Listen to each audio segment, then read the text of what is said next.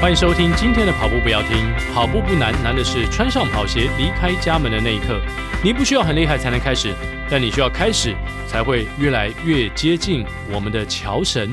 哦，Keep Chogi。对，跑步不难， 但是要屡屡破世界纪录，而且一破又破三十秒，这个真的很难啊。这相当不容易了，因为我们今天录音的时候呢，刚好是柏林马结束后没多久的星期天的晚上，是但因为一一些原因啦，我们大家现在听到我们播出的时候，其实已经相隔了可能十天了。对对对，差不多有十天的时间。不过还是利用这样的机会来跟大家分享一下。我想很多关注马拉松的朋友都看到这场柏林马，因为在台湾也透过转播单位有直播嘛，对所对以对有对有看到比赛的内容，那也觉得哇。Kipchoge 大概在十五公里到二十公里之间，他就已经很明确的建立了他的领先地位。然后过了半马之后，基本上他就开始就是一个人独跑了。而且半马之后，那些三个 pacer 也都大概二离十场五 K 左右，他们全部都都离离场了，，对，那就剩 他。就是把 pacer 给超爆了。不过我觉得蛮可惜的，就是很多人在他跑完前半马的时候，因为他前面二十一 K，也就是半马过的时候呢，他其实还不到一小时。五十九分多嘛？对对对，五十九分五十一秒五之十类的，一秒之类哎。那大家很期待说，哇，是不是有机会破二？是是是，可是接下来就是第五个五公里，也就是二十到二十五对之后呢，Kipchoge 的每五公里的配速其实比前面前二十的每五公里慢了一些。对对对。但我自己的判断啦、本来我因为我刚好就在群组里面跟人家聊天，那时候就在聊说，第一个就在聊说，哎呀。应该我比较担心的是他的 pacer 会不会爆掉，就果然很快的陆续就爆掉了。那第二个就是说，其实他这次的配速方式跟以往马拉松选手的配速方式有点不一样，那所以大家很明显看到他是前段在争取比较有利的空间，比较 aggressive，对跑得 aggressive 比较积极打。到积极一点，就是一般来讲，他们通常都是说会上下分区，下半要跑比上半快。对但很明显，他这次是采取上半比较快，然后下半就是稳扎稳打的方式，尽量稳住就好了。那当然，他这个策略也害死不少人啊， 就是后面要跟的大概完全跟不 就到。完全跟不到，对对对。然后他后面只要撑住的话，基本上就破了。可是很明显，就是刚刚奎哥讲的，你的后半他就没有办法像前半一样了。嗯，但以往的话，它是前半比较慢，然后后半它是越来越加速，然后把大家带开。嗯可这次就完全不一样的跑法。我我想他这是他可能在这次想要破这个世界纪录的时候做了一些战术跟策略上的调整。哦，所以向总觉得说，他出发前就已经有这样的雄设心定壮志对，，说对对我要破世界纪录。是，而且他应该有设定好他前面想要抓多少，然后后面尽可能就是稳稳的把它跑下来，嗯然后可以把那个呃原来攒的这个空间把它储存在一定的安全的范范围之内。后来果然就用三十秒左右的配破了这个世界纪对录嘛，他最后跑出来的成绩是两小时一分一分九秒九秒，对对，哇哦两小时一分九秒，比他旧世界纪录，他也是在柏林马所对创下的嘛，快了三十秒，快了三十秒，三十本来是两小时一分三十九秒，对，所以柏林马等于算是他的一个幸运地了，这是他第四度在柏林马封王，生涯的十九场马拉松赛事第十七度哇拿下冠军。两届奥运冠军跟多届的这个六大马的冠军，对，这跟刚刚宣布离开网坛的 Roger Federer 哇，一样就是基本上在他们各自的领域就是一个一一尊神像啊。对啊，对啊 对啊，而且而且这个另外一件事就是说，他把真实的赛道跟人类的两小时极限这件事又推进了，是现在只剩六十九秒的差距了。对，所以很多人就好奇说，当然在前的时候，我们制作人亚当在群组里面曾经有问过说，诶会不会这次 Kipchoge 呢就直接给他破二了？ 然后向总呃很明快的回答说，几乎不可能。啊，对对对对， 那我想再问向总的是说，这次差差不多六十九，就是六十九秒了，是哦是是整整六十九秒。那以三十七岁的 Kipchoge 来说，他到底有没有机会破二，或是说现在的现役选手到底有没有人能够挑战这个记录呢？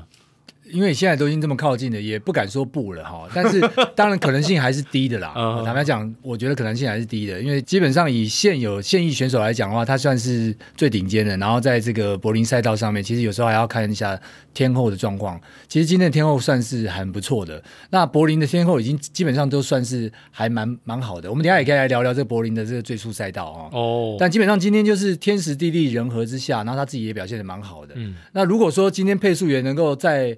呃撑久一点撑久一点，那可能带他一般应该配速也应该到三十 K 嘛啊、他可以带带他久一点的话，说不定他今天的成绩会更好。嗯，所以不是没机会，但是我我觉得可能性还是蛮蛮低的哦，因为一般来讲这种破三十秒破，尤其是在那个已经在极限了，嗯，这个已经是很夸张，坦白讲是很夸张。他能够破他自己三十秒已经啊这已不经容很易夸张了， 那更何况现在只有六十九秒的 差距，所以基本上我会觉得要破，其实真的是非常非常不容易，就是说破两小时这件事情。嗯但是我觉得人的这个是极限是没有办法限制的，我也对没有办法说说你不可能的，完全不可能的，对啊，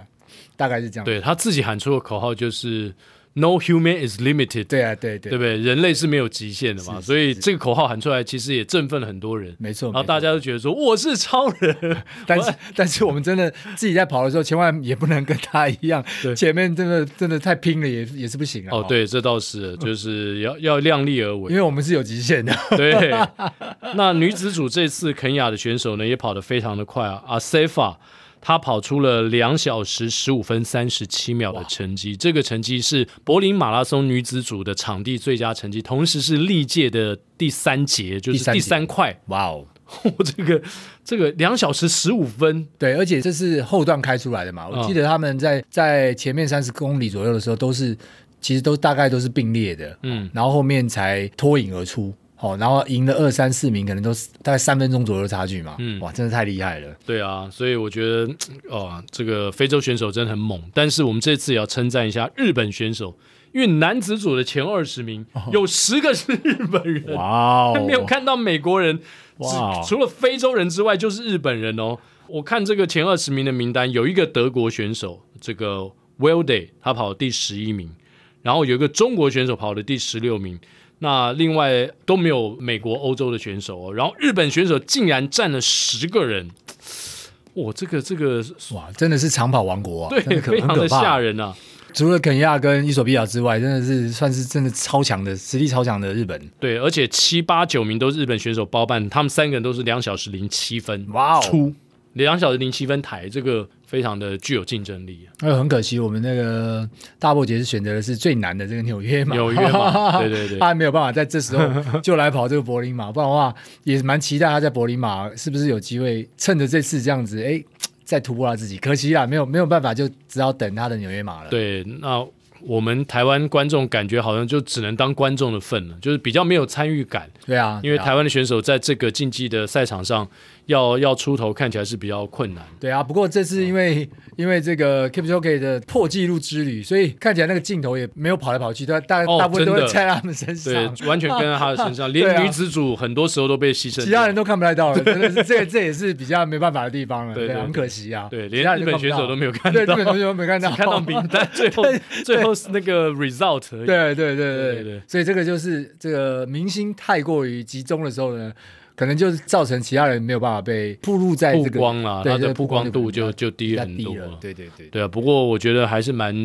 蛮有幸的哦，能够见证说世界纪录在二零二二年再度被打破。那未来，我想大家也会持续的关注。那我们既然提到了柏林马，又提到了 Kipchoge，他的世界纪录是被认证的，维也纳那场不算。被认证的两次世界纪录都是在柏林柏林马拉松对所对缔对造的，所以柏林呢就有一个所谓的最最速速赛道赛道的对称号。那这个称号是因为场地的关系，还是因为什么原因呢？哇，我觉得因素其实蛮多的。我记得我们节目过去不知道在哪一集也曾经提过，因为在谈六大马的时候，然后他最初的最速赛道其实是在芝加哥。坦白讲，芝加哥它的天候没有柏林那么稳定。那柏林其实它有好几个原因啦，然后我我我大概就我知道，我来跟大家分享一下。柏林它其实改过很多次赛道，不管是呃，我记得最早是在一九七几年、七四年左右吧，然后包含在一九九八、二零零三，它都一直在改赛道。那他们改这赛道的最大的原因，其实也是为了就是说让路线越来越平缓，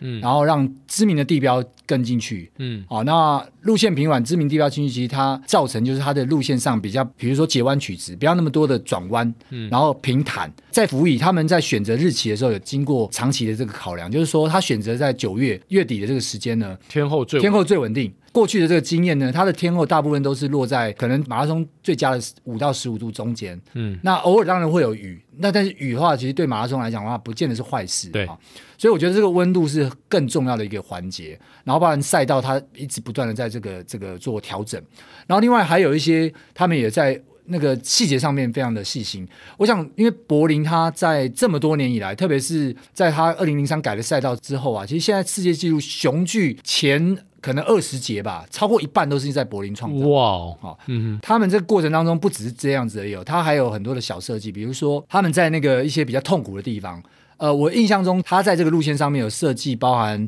呃有大概可能几十个越移队这样的一个概念。那这些越移队就是可能会设定在一些比较，比如说哎上坡的位置，或是比较特殊的位置，哼，然后去振奋嗯目的就是要振奋你嘛。哦，那振奋你的时候，哎，当然你就到那个地方的时候，你就比较不会那么的。你想有人帮你加油跟没人帮你加油，我觉得差很多的。哦，那我觉得还有另外他一个、就是们，他们演奏的应该是快板的吧，不是慢板的，慢版的就是感觉要送他，送他最 后一程，没有送他进三十对 K， 对对，是第三十个，对对 对，所以一定要是快板的，快板快板，好，哦然后再来就是他们其实也会广邀这个国际选手来参与，其实他奖金不是最高的哦，嗯哦可是因为他的这个路线上其实是最有利、最高的，大家应该知道嘛，在杜拜他们的奖金都非常高，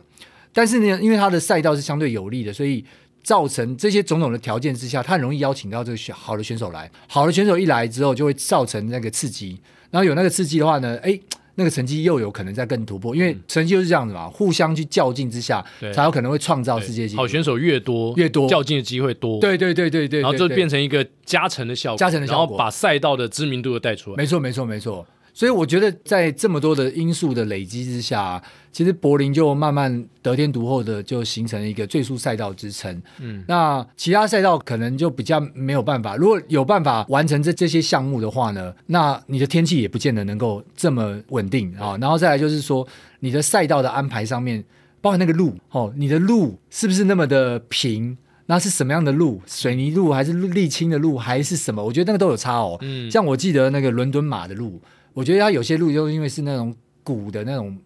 碎石子那种石我知石道头路，那种有点凹凸不对，凹凸不平的，对，就像那个像台北台北市政府出发的那，那对对对，那个台北市政府前面那前面那个，个，对你那个路跑起来就不舒服。对，因为那个很硬，对，然后又不平，没错，那比如说芝加哥就是这样，芝加哥就是它有一些桥啊，跟那个那个路啊很硬哦，嗯硬的跑起来就是其实对你的脚是很不舒服的。嗯，然后你看那个纽约上坡这么多，对，哦，然后就造成那你在跑的时候，它就没有那么顺。然后呃，芝加哥不管是那个北方的五大无区的这个风，对哦，或又或者是在前面那个都市的时候绕来绕去、弯来弯去的，所以它就造成很多的影响。波马也不好跑啊，其实波马一更不开好跑始，下坡五六公里，后马来上就把你的脚跑爆了。对后对对，你对你一开始太快，然后后是面是一直上坡你就对不对行对了，对对对，而且波马的天气是超级不稳定的。波哦，波马的天气就是有名的，可 能最低可以到零度，最高到三十度。那个哦， 三十度啊，曾经有一年一，我忘记二零一几年，他曾经到二十二零一二吧，曾经高温高到三十度，就很多人弃赛那。等于是爆炸案的前一年哦，前应该是前一年，如果我没记错的话。哦然后低温有低到我们是二零一几一八吗？那一年不，是那个谁，那个很多什么人都很多人都那个呃，最后是川内拿川冠军内优辉嘛因为，那天天气真的是太糟糕了，很多很多高手都挂了，对很多肯亚的选手都都失都挂了温因为没有遇到过这样的天对，气。失温对，因为那个基 本上川内是跑极地的概念，极地， 所以我想就是说，它的这个场域啦、天候啦，然后跟主办单位在精心的设计跟规划上面，嗯其实柏林是真的蛮用心在规划这个最速赛道。嗯，这样。所以如果大家想要挑战六大马，又要挑战成绩的话，哎，柏对林对会对是一个首选而且柏林真的是呃抽签的命中率是最高的。哦。对对对，所以如果说有有兴趣的话，真的我们在跑六大马的时候啊，东京当然就完全没有时差问题嘛。嗯，其实欧洲的马拉松也没时差问题，好、原因就是它是在你的下午跑嘛，所以你再怎么样没睡都没差嗯嘛，对因为不是就在是下睡午眠的嘛时刻不是睡眠时刻嘛。对，所以基本上你到欧洲跑马拉松，就算没调时差也没关系。所以柏林真的是一个还不错的选择。嗯，好，这是向总的建议。如果想要跑六大马都还没有跑过的朋友呢，可以把柏林当做一个建立你自信心的地方。是是是，对对对，很不错的 一个地方。嗯，我们国内的比赛呢，其实最近也陆陆续续的登场了。对啊像呃，我们聊完柏林马之后，我们就回到向总上次参加的这个秋季秋季杯的杯哦赛事。啊，秋季杯的赛事，其实我觉得你也倒吃甘 蔗，因为虽然十 K 第一天的十 K 的赛事你是 DNF。 DNF 对嗯对，但是隔了一天嘛，休息一天，然后再出发，你五千公尺跑了非常好的成绩没，有没有到非常好，但是就是很满意啦。而且是全场的焦点。 我先冠我军是谁大家都不记得，只记得向总跑了十七分四十五我秒。我先我先那个更新一下，就是 DNF 可能有些人不太知道它是什么意思。哦，好，我们有两个 turn 啊，一个叫 DNF，一个叫 DNS。嗯哼，那 DNS 是说连开始都没开始， 对，did did not start，呃，对啊，do not start，对啊哈。那 DNF 就是 do not finish。 OK， do not finish 的话，就是说如果你连跑都没跑完，就是 就是 DNF 哦。啊哈，那我那天就是属于 DNF，就是二十五圈的比赛，我大概到了十九圈就结束了嘛。嗯，那当然是在十八、十九圈的时候，觉得自己身体呃出汗比较严重，然后核心温度可能太高，肌肉有点痉挛的现象，所以那个身体。的倾斜程度已经开始有点像 Michael Jackson，呃 哎、往前倾四十五度这种概念，所以自己也觉得嗯在脑中想起了什么音乐？Just 噔 be 噔 there, 噔噔噔噔噔噔， be there, be there， 然后我就被脸你就你就被打败了。那我我自己感觉是有那个危险性的，其实其实真的是有的，因为我我很印象很深刻是那天我我在场上我已经忘记我大概跑几圈了，所以我下来的时候我以为我是跑十五六圈，嗯，结果我后来回去看自己的表，我连下场的那一圈完成的时候呢，我都没有按暂停，所以我最后看其实我是跑十九圈，哇，对，所以那跟你记忆差蛮多的就耶。跟我记忆上是有点落差的，所以我还算是蛮就是当机立断的。我就觉得说，哎，既然身体已经跑掉了，而且这是一次呃我的练习，等于是以赛代训的练习，那没关系，我就先把它终止吧。好，那我我觉得当然原因很多啦，可能跟我我自己觉得我还蛮放的还蛮松的，可是那种场合，我觉得可能心理上还是比较比较比较紧张的，或者说心理上是还是把它，因为大家都很严肃在面对它，所以诶，你站上那个场上去之后嘞，哇，很多的这种这种等于是台湾的精英级的选手对，你还是会把自己的心理武装到一个程度，所以可能太紧绷了。毕竟你的对手不是 E EMBA 的其他学校的学学生，你对懂我意思吗？对对对对因对为对那个如果是在那种场，你可能会比较有把握，是是，比较气定神闲一 些。也也没有那么有把握啦不。是，我说会稍微有把握一 些，但是你现在面对的是可能台湾最顶尖的，甚至现役很多学生级的选手。他们没有把我当一回事 啊，那我也不应该把他们当一回事。但是不知道为什么，我的心理上好像就是感觉是绷的，就其实我觉得很放松，但是他应该是绷得太紧，哦，然后就造成心理上去影响生理。所以那一天我也从来没有过这个状况，就是呃暴汗暴得这么严重，然后到了这个肌肉痉挛这种状态，然后所以。造成那个身体的倾斜程度，我觉得就是就像那种纯欲在世锦赛那样的状况，嗯对核心温度太高，然后有点前倾，然后他是最后摔倒嘛，对，他就过度前他倾过度前倾倒然后摔倒，我其实已经到那个程度，但是我后来就决定就是说，哎，我就终止吧，嗯所以就没有到那个摔倒的程度。是那刚刚奎哥讲的就是说，其实两天后我又有一个这个五 K 的比赛，那那个五 K 比赛，坦白说在参赛前，就我当天其实也可以看得出来，就是我在十 K 结束之后呢，回家我赶快补了这个，就太太帮我买的那些电解质啦、镁啊这个的补充饮料之后呢，其实我很快就恢复，恢复之后呢，其实脚不会酸。那表示其实它不是身体上的这种疲累问题哦，那我就就决定我五 K 还是要参赛，哦，这么坚决，对，但其 实坚决的背后，其实还是有点忐忑的，因为毕竟就是你知道，就有那你有过太太 DNF 嘛？太太当时在你十 K DNF 之后，她的态度跟她对你说一些什么，以及你决定要参加五 K 之后，换一是什么样的态度呢？啊，他就说：“哎，你不要再去比了。 她会担心吗？他”他当然会担心啊，虽然他可能帮我保险保蛮多的， 但是他就会觉得说：“你不要再比了，你就那个就就就就休息嘛，你不要让老人家去跟人家那个。”当初不是你帮我报的 吗？ 对你要呀、这样回他对呀、对啊嗯不不过但当时的状况是，反正我们也都不知道那是什么比赛，我们本来都以为那个是所谓那种长青杯之类的。好、那后来我还是决定去参赛，就是因为第一个就是哪里跌倒哪里站起来嘛。那再来就是说我其实当天已经跑了十九圈，其实已经差不多快八 K 了。嗯，那八 K 再怎么样，因为我那天跑了八 K，我的成绩如果换算半马的时间的话是一八三九，所以无论如何，我有个一八三九慢慢跑都可以跑到的成绩。嗯那那就这样嘛，那我就去就去挑战看看。哼，半马不是半马吧？哦，sorry，十五五千呐，五千呐，五五千呐呐，，对对，五千都可以跑到这个十八这分个三十九，对对对对对对所以我认为就是说，那我还是必须要重新站起来嘛，所以我还是决定去参赛。嗯虽然说因为你那个状况没有过，所以你会担心说会会不会又再来一次？次？ 对啊，那这真的真的彻底摧毁我的信心。对，如果两次 DNF，你 有冒着这个风险去的，对其实对对对，其实是其实是这样子。所以第二次站上那个跑场，就是赛场的时候，你给自己什么样的心理建设？有别于第一次 吗？有有有别于第一次，一来是当然我就自己就跟自己讲，其实这个五 K 前面已经完成了八 K，快接近八 K 了，所以第一个一定完成得了，只是时间问题。然后第二个就是说，呃，因为刚好跟我同伴练习的，我有另外一位朋友哦，世祥，他也有参赛。那他的参赛，他其实他前天还跑了三十公里，是自己练习，他自己自主练习，对。然后他参赛，基本上他参赛其实代表另外一个意义，他就要提醒我说，我们每个礼拜不是白练的，嗯这几个月这样练下来不是白练的，嗯哼就是提醒自己，就是不要去想那么多了，你就把你的练习表现出来就好了。是，所以我觉得他的参赛对我来讲就是有一个安定的安定那种感觉，嗯，那果然就是说，虽然那天温度也蛮高的，就三十度左右，然后我们开赛的时候还有太还有一些太阳，但是就是我们降速在跑，就是一开始用八十六秒一圈来跑，然后慢慢再加速。所以最后就是顺利把这个五 K 完成，嗯嗯，然后有挽回的信心， 有跑出你个人非常满意的成绩，因为我没十有七分四十五秒，我没有我没有跑过场内赛，所哦以任何第一一个次成绩就是 PB，就是对对第一对次对对对对，那你还会再参加 吗？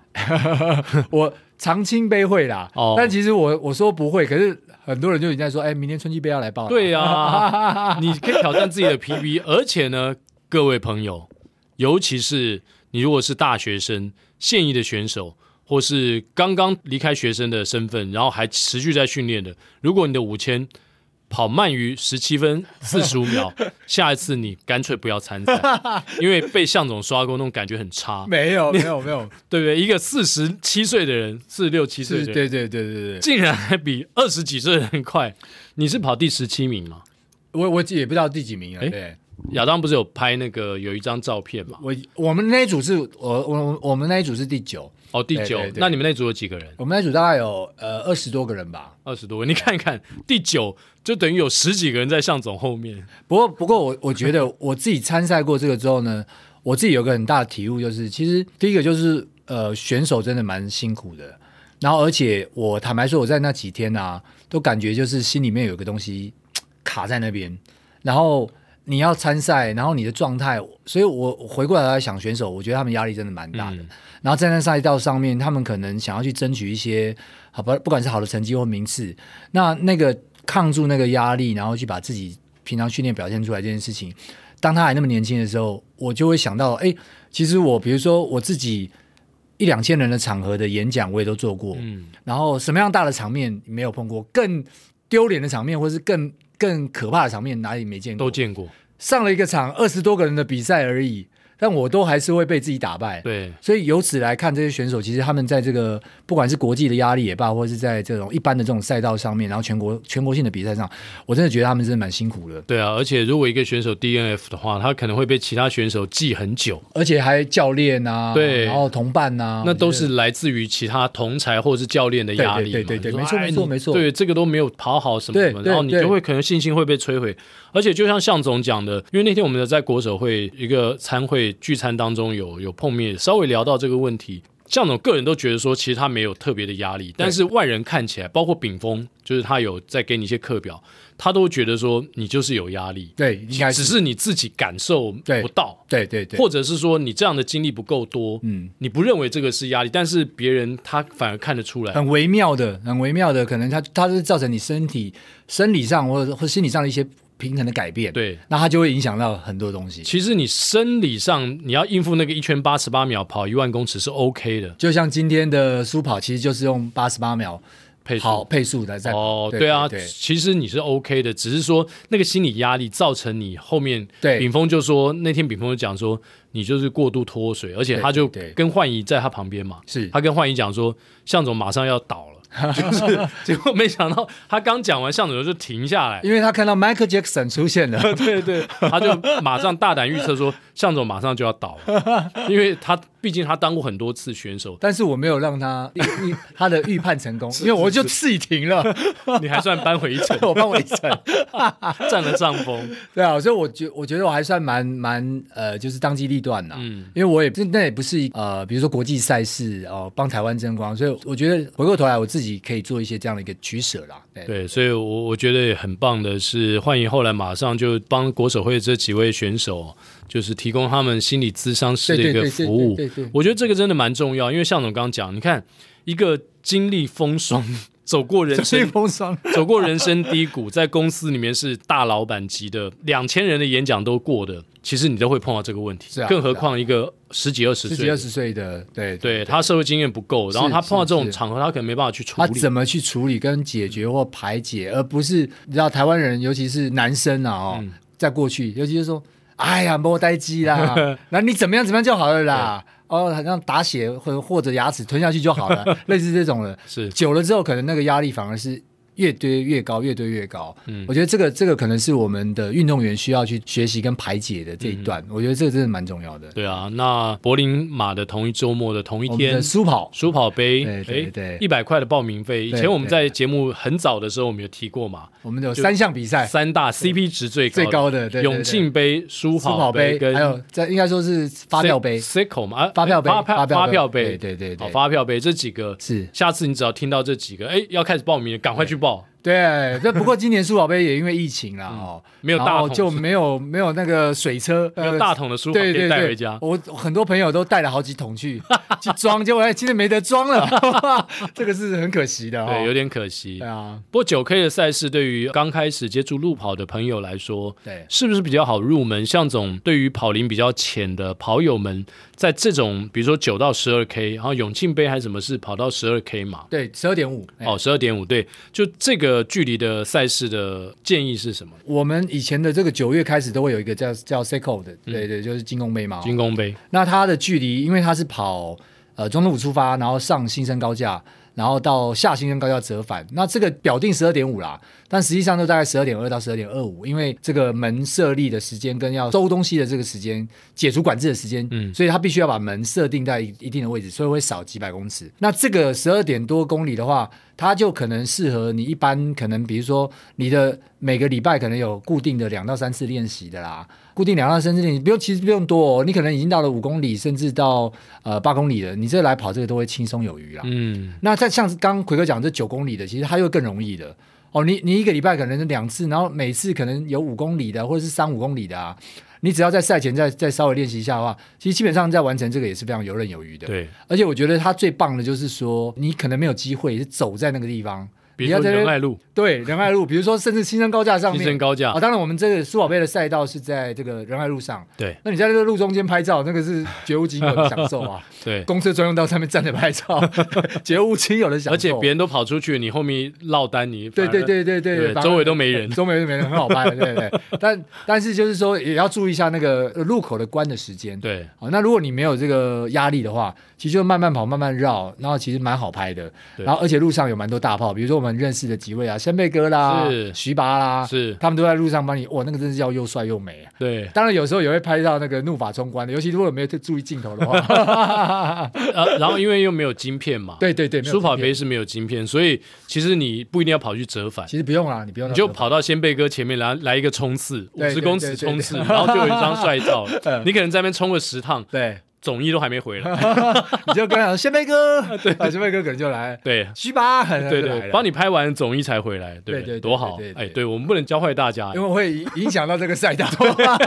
我们自己来就好了。对啊，那我这次也有跑书跑杯嘛，哇，然后这个奎哥真的是。然后我还带着 GoPro， 对，沿路就是大家，奎哥当场变吉祥物 了，大家都在找奎哥，哎、吉祥物来了，吉祥物来了，大家找奎哥拍照，应该是找找那个 GoPro 吧 GoPro 我想要上镜头。 其实我沿路碰到蛮多认识的朋友，对对对对对还不错。所以我回来之后，我也制作一个影片，是是是，制作一个影片上传，然后希望有经过跑进我镜头的朋友呢，可以在这个影片里面看到他自己，然后觉得很开心，对我留一个我纪也我念。也是在路上遇到蛮多就是跑步不要停的听众，哦，还有认出来，嗯然后来找说合拍，嗯好像哎这个节目看起来蛮无眼佛界的，对啊，而且我们去程的时候，我觉得我很喜欢跑折返是这样的，不管是你说永庆杯上新生，或是这个仁爱路折返。是就是我们跑得比较慢的人啊，会看到前面就是第一名、第二名这样回来，哇，好兴奋！因为我们那时候我跟齐明嘛，我们对两个拿着 GoPro，然后跑过去的时候，向总回来，然后我们就开始数说向总第几 名，向总就大概是男子的第十到名11左右，左右对，对然后对对哇，他他那台车，我回来看影片，有三个人，就你们三个人跑在一起。蛮尬的，就是拼得很 凶，然后后面陆续回来很多人都认识嘛，嗯嗯都认识， 对对对就没是错所以没错我们在对象到就帮他就们很好加油拍啊，对啊，而且对啊帮他们加油是，是哇，那个是感觉很气氛很热烈，对，没错没错没错，对啊，所以当然永庆杯跟刚刚提到的这个 Seiko 比较不一样，嗯因为 Seiko 它它的是两个赛道，就是去返它两个都会包，就过去啊。哦是但去程跟返程，它的两个赛道都都包了，就是所以新山高架桥这两个赛道都包。嗯但一般永庆杯它只有大概十点五公里左右吧，嗯所以它只会呃只会限缩在去程的这个赛道，然后分成呃往返，对这，就会看到，但是就比较窄一点。对对哦，所以它的状况的话就是稍微比较窄一点，嗯，所以回程的时候会遇到比较人多的状况。对对对对。嗯对，所以向总以后要跑那个折返的赛道哦，你知道他会突然间多了很多粉丝，哦 你这你这次应该很多人一直一一直路帮叫你加一油直吧一直叫，所向以总， 害我在想要慢也不能慢，你知 道吗？因为我这心理上有阴影，就是说我已经丑一一次了，啊再再停下来又干嘛？我又再丑一一次，这样也不行啊。所以你今呃你 PO 的那张帅照是在第几 K 处啊？就是欸很其实已经在很已蛮经后面的已，经就看起来你好像冲线还蛮痛苦哎，的，已就是经蛮后面的那，时候速度是什么三四零还大是概三三对，差不多三四零左右。三四零，哇对我，看但是起那来是后段了，就是哦可能已经剩，我我有点不太确定是已经剩开出一去了公里多还是。应该开出我已去。，经也不知道怎么能，也没有办法开了啊 不大会概就吧是那个数字了，就哦没办法开了。所以你整路都差不多维持三四零到差不多，我差不多就是呃，我最多不超过三四五，嗯就大概，然后只有一 K 是三四五，其他都在三四三之下。哇哦，然后最快一 K 就是三三八，就最后一 K 跟第二三 K，所以大部分都是维持在做一个三四零到三四五的练习。对那最后是三四一左右完成，所以有有达成目标，有达哇成目标。三四一啊！所以下一次如果向总永庆杯这次没参加嘛？哎，我应该因为我要去跑 Suntory，对对，你没有参加对永庆杯，其实我有报三得利我建有议，报，但是因为我 我们两个都会去闪兜里，对对对要去闪兜里对对对对，对所以。呃，以后有这种折返赛道，向总预告一 下，然后大家准备在那边帮向总加油。我真 的压力好大啊，虽然是虽然是像一阵风这样就直接过去了，可是你知道那个沿途帮你加油，哇， 对啊这个真的是很哦很猛， 很尴尬， 不会不 会，就叫声超大的，哇，很蛮好过玩瘾。的，蛮好玩的。好，接下来我们回复听众的留言。第一个是我只是想跑，这是 Apple Podcast 上面留言，二零二二年的九月十九号，致敬向总。哇，向总真的是我的偶像，敬仰着向总在秋季杯一万公尺的背影汗涔涔，我泪潸潸，精神令我敬佩不已。于是，在当周周六的套炸就开跑了，嗯，一个人也好，早餐前备好，澄清湖多美妙，慢慢才感受心跳，慢慢踩嗯，踩的步伐，踩的步伐。怎知天外飞来，不是一三笔哦，宝是三宝。哎呦喂啊！骑机车从后面把我撞倒，哎呦天哪！就算我很靠边，也无处逃。记得我倒在地上，还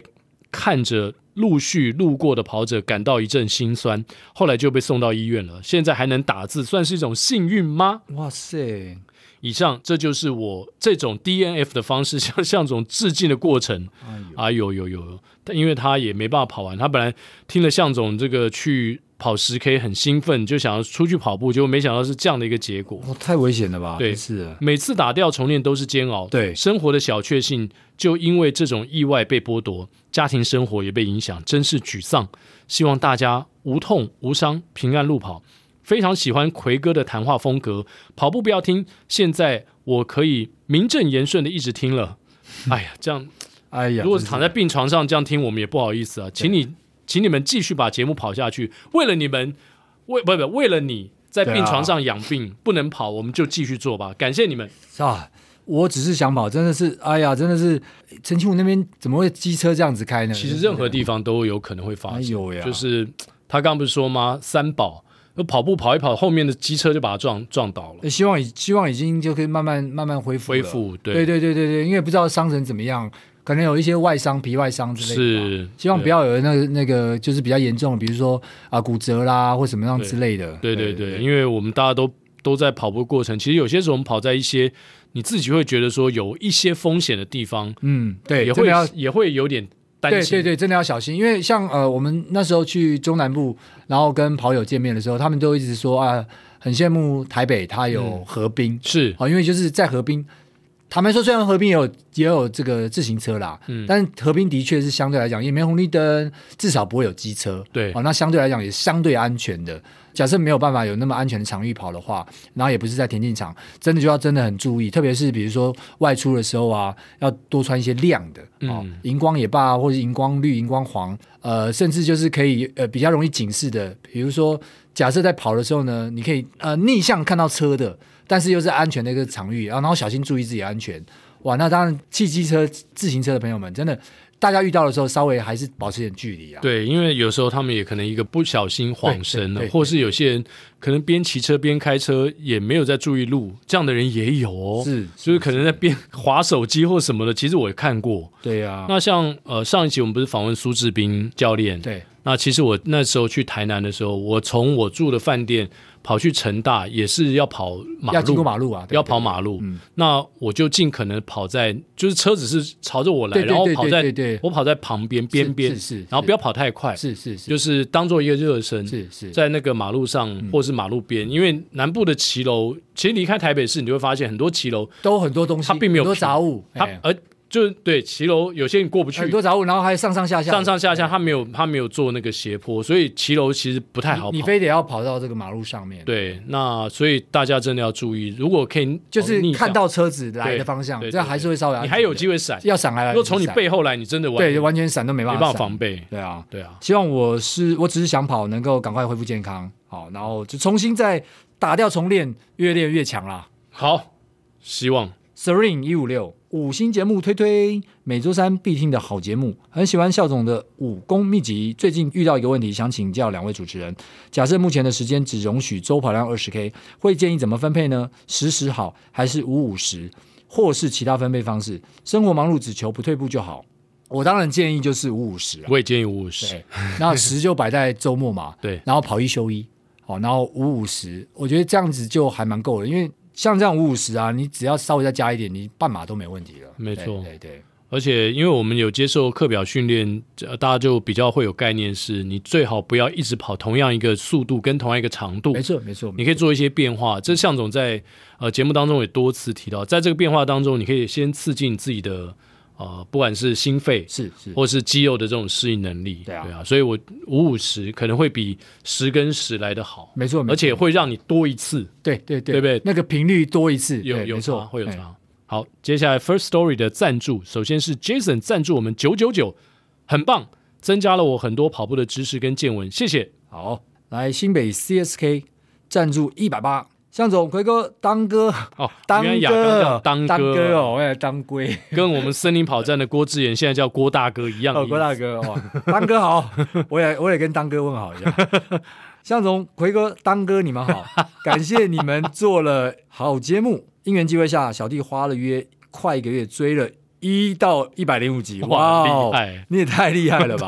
上下班骑车各一小时，大约就两集。晚上跑完打手游 也听，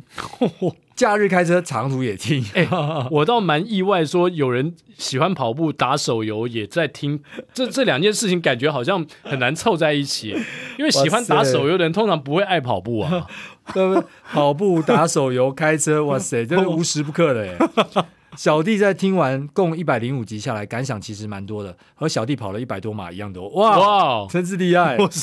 ，Jason，中间你很多心得我们都有收到，不过因为时间的关系，我们就直接切入问题，让向总来回答你。哦，好，小弟发现好像爬听了一百零五集下来，还没有一个教步频的方式，小弟是一位跑彪马又跑超马的跑者，所以步频真的偏慢，一百六十五到一百七。有想过一百八是最佳的效率，但听节拍器 App 等等网络上的类似影片，像高大哥那一集也有提到音乐，要一百八十以上是小弟的目标。所以，请问向总，可不可以建议什么办法来解惑？呃，小弟目前 PB 三二八，步频一七三，哇哦！然后我我最后先讲完，就是说，最后再次谢谢向总、奎哥、亚当哥哥哦，期待能快一点听到亚当哥，能早日踏上这条快乐之道，也 让小弟能多一个方法，让老婆大人也能一起踏上。好，当哥加油了，当哥，当哥跟亚当哥哥感觉是两个人不同的人叫出来的名字。是一个就一个让他去跑五 K，另外跑十 K 对，我记得我我我本来想到他叫当哥的时候，想到我们今天可以唱一首歌，啊，当哥们同在一起，在一起。 没有，当哥最近播了很多大鼓翔翔平的比赛，所以投手的时候他是大 鼓，打者的时候是叫翔平，祥平，OK，好不好？好，那个呃，刚刚提到不平哦，我想不平其实最真的最容易的方法就是音乐了啦。那另外的话就是要旁边一个人带着，嗯，因为步频要自己练，如果你没有办法听音乐节奏的时候，其实真的非常难，因为你的习平常习惯的跑法就是一七三或者是一七零这种步这种步频，那它代表就是说你的跨步，你的跨距会比较远一点。那你的跨距一远的话，你要步幅改比较大对你步幅步幅是大的。那你要改变那个习惯的时候，其实动作整个动作都要改变。我举例，比如说，就我们在跑步的时候，呃，你可能常听到人家在练所谓的马克操 A B C 啊，那它就是一个跑步的分解动作。那你在做比较呃跨步的这种这种比较跨步大的，然后比较步频低的时候呢，其实它就是马克操那个动作，他他做的基本上是比较完整的，呃，也就是说跨步可能高大，然后再来呢，你回收的时候呢，然后或者是你在提脚的时候也提得非常高。如果你要进到快步频的话，你就非得要改变不可，比如说你的脚就不会提那么高，那你会比较是属于往上的动能呢多一点，是往前的这个动能，嗯，然后有点像是快走，所以我觉得我会建议你，就是你先从快走这个概念开始。那当你在快走的时候，你去注意记录下你的快走的步频，因为你快走的过程当中，你比较不会把你的脚整个抬起来，然后你的跨步也不会跨那么大，所以你用快走来去建立你的步频，然后走到一个比较适当的，其实大概一八零，那尤其是你现在一七三哦，我们一般在做步频的调整的时候，不会一次就调十个步频哦。就是说一一下子一七三要调到一八三或一八五，这样子有点难，因为你的动作没有那么快改变。嗯，所以我会建议就是说说一七三，比如说先调五哦，比如说能到一七八，那我会建议你从快走开始。好、所以也就是说你不要先想要跑，你用快走，然后让那个步频先建立下来。那接下来呢，你就感觉那个步频。表示说你在跑的时候，你的步距不要拉太大。那习惯了之后，然后慢慢再去调整回来。假设你没有办法听音乐来做的话，啊，又或者说你用音乐搭配着刚刚讲快走这个节奏，那慢慢把这个步频的频率先习惯下来。我觉得这个步频的习惯要要几周的时间呐、啊它不会是马上的。好、你慢慢习惯之后呢，你这个步频就会做到调整或改善。好、如果你没有办法这样子去做的话，你叫要么就要有人带你跑，用他你想要的指定的步频，比如说一七八，然后带着你跑。因为我们人在听那个步频的时候呢，跟看的人的动作，你很容易模仿。那你在模仿的时候，你会慢慢进入到那个步频。好、所以我是我是这么建议，你要做步频的话，你必须要用这几个方式来做调整。新北 CSK，我跟你说，就像我一样，我都我要提升步频的时候，我就找我们跑班的新 哥，像我们珠跑杯就跑在他旁边，长荣半马跑在他旁边，台北马麻烦跟跟我要跟他的车，步频就会对啊嗯了，因为他步频快嘛，我的步频也常常最近又不小心又掉到一百八以下，我就也也会很苦恼。呃，其实我蛮同意向总讲，就是你一个人练的时候，对啊你很自然而然就回到你原本那个习惯的步频。其实那个步频是动作是漂亮的哦，因为那个跑起来是真的像是以前在跑步那种动作漂亮。是，可是因为我们也知道，就是你在步频跑得慢的时候呢，其实你的肌力它是比较吃肌力的，是对哦，所以你的动作也也会让你的受伤的风险会提高，对，或甚至跑长了以后，比如说会过累，了二十会累，哎会容 易累，对，比较容易易累。对对对对，所以对高步频相对来说会比较经济一点。对对，比较经济，然后可以去作为一个搭配的调整。如果你能够做到呃很容易调整的话，其实你在累的时候，说不定你可以用这种比较高步频的方式，呃对它可以运用到不同的肌群。对对对，假设你用一开始步频不高，对嗯呃，步距很大，但跑累了之后，你可以改改成改成步步频频跑法。对对没错对对没错哎没错嗯说的非常的好，我其实也会这样做。那谢谢向总，我、哦、今天我们也是两个人又聊了很多啊。嗯，那也非常的开心，大家能够持续的收听我们的节目，然后别忘了哦我们这个第二波的炸两百的预购。第一波其实蛮多听友都支持我们，应该也很快就会收到你们的，不管是 T 恤或是背心啦。接下来大家收到炸两百之后，我们夜市应该也会来起一波这个咸酥鸡大卖的热潮。待会我们就去买。哎，对对对， 欢迎大家继续的支持我们，接下来就进入到我们的彩蛋时间。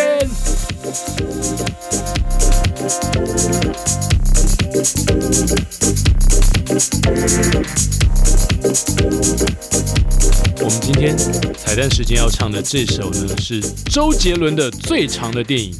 为什 为么？什么啊？因为中间有一句歌词是“再给我两分钟哇，”啊，我们的乔神 Keep Choking 就破就破世界，就破二破人了。类就破人类的极限了，对破二了。没错，所以我们用这首歌向伟大的乔神致敬。哦，朦胧的时间，我们溜了多远？冰岛画的圈，圈起了谁改变？如果 DNF 会不会稍显狼狈？爱是不是不开口才珍贵？再给我两分钟，让我把记忆结成冰，别融化了眼泪，连妆都花了，要我怎么记得？记得你叫我忘了吧，记得你叫我忘了吧。